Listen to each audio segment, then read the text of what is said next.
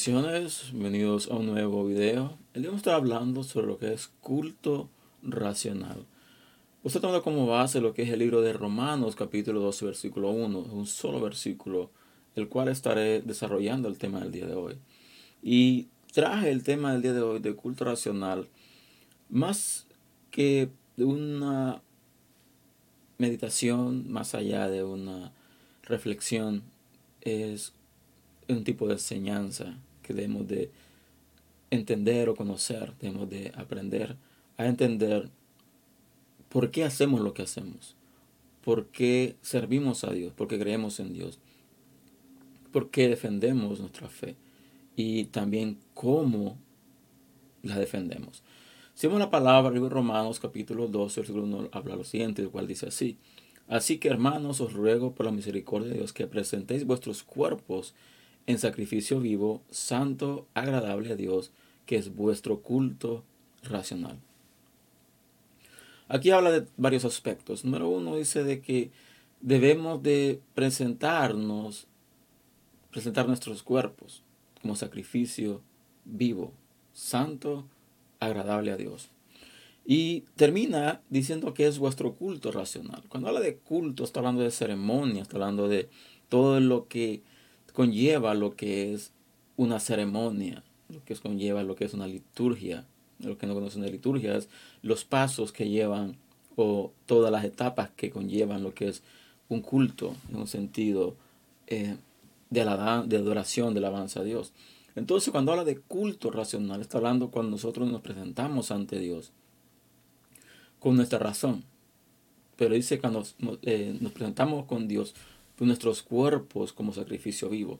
Cuando habla sacrificio vivo está diciendo de que estamos, nos presentamos ante Dios tal como somos, sin caras, sin máscaras, sin, sin nada, sino que nos presentamos auténticamente a Dios. Y es ahí donde hemos de entender lo siguiente, cuando nosotros como creyentes vamos a defender, o queremos defender, mejor dicho, lo que creemos, por qué creemos lo que creemos y por qué lo creemos de la manera que lo creemos. Independientemente de cuál sea tu religión, de cuál sea la doctrina que tú practicas, de cuál sea la iglesia en la cual tú em, visitas o tú eres parte. Eh, cuando habla de culto racional, dice que debemos de mostrar nuestro cuerpo, debemos de cuidar nuestro cuerpo, debemos de presentarnos ante Dios como un sacrificio. Y cuando habla de sacrificio está hablando cuando es presentado. ¿Para qué? Para que Dios lo tome. Y Dios, en primer lugar, Dios nos formó, Dios nos creó. Nos creó con nuestros defectos, nuestras cualidades. Debemos recordar lo siguiente. Y hace un par de temas atrás hablaba y decía de que muchas veces nosotros decimos, oh, Dios me ama tal como soy. Pero si Dios me amara tal como soy, ¿por qué Dios tomaría tiempo para transformarme? ¿Por qué? Porque hay un propósito. Dios me creó con un propósito, me creó con algo específico, una función específica en este mundo. Y esta función se tiene que desempeñar, se llevar a cabo. Pero para ello debo de, en primer lugar, conocer y entender cuál es el propósito por el cual Dios me creó. Y en segundo lugar, poder llegar a alcanzar eh, lo que Dios quiere que alcance, llegar a tener la madurez, tanto humanamente hablando como espiritualmente hablando, para que para poder conocer y así poder tener un, hacer un culto racional y el problema hoy en día es lo siguiente.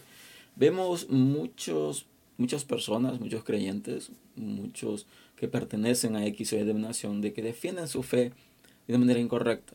Defienden su fe con argumentos, eh, con cosas, con pensamientos de X o Y persona. Pero lo más importante que debemos de entender es lo siguiente. Es de que debemos de aprender a defender nuestra fe con argumentos válidos argumentos sólidos. ¿Por qué? Porque cuando tú comienzas a defender lo que tú crees, con argumentos guiados por tu emoción, guiados por tu conocimiento, guiados por el entendimiento que tú crees o tienes, entonces hay un momento donde te vuelves de una u otra manera un fanático y no defiendes tu fe racionalmente. Y Dios nos ha dado mente, nos ha dado un cerebro, una mentalidad para poder analizar. Debemos de aprender a escudriñar, debemos de aprender a discernir las cosas como son. No podemos pretender discernir algo espiritual de manera racional, ni, ni algo racional de manera espiritual. ¿Por qué? Porque no habría congruencia en ello. Entonces, por eso la palabra habla de que debemos de presentar nuestro cuerpo como sacrificio vivo, santo, agradable a Dios. Y dice que es vuestro culto racional. Entonces, nosotros entendemos de que debemos de ser transformados. Hay cosas, hay áreas de nuestra vida que tienen que ser cambiadas. Hay cosas de nuestra vida que tienen que ser quitadas. Tienen que em, limpiarse. Entonces hemos de entender de que para poder presentarnos tal como somos ante Dios, debemos de reconocer cuáles son esos defectos, cuáles son esas áreas que Dios tiene que transformar y cambiar, para que, para que estas cosas vayan cambiando paulatinamente. Pero el problema es cuando nosotros eh, queremos acoplarnos a ciertas teorías, a ciertas prácticas, pero nos volvemos en hombres y mujeres de que hacen cosas por hacerlo, no tienen una fe cimentada sobre la roca, no tienen una fe cimentada sobre argumentos sólidos. Y es aquí donde debemos de entender la importancia, como nosotros como creyentes, de conocer a Dios de manera real. ¿Para qué? Para que Dios nos ayude a cómo presentarnos ante Él. Porque Él es quien nos hace sentir.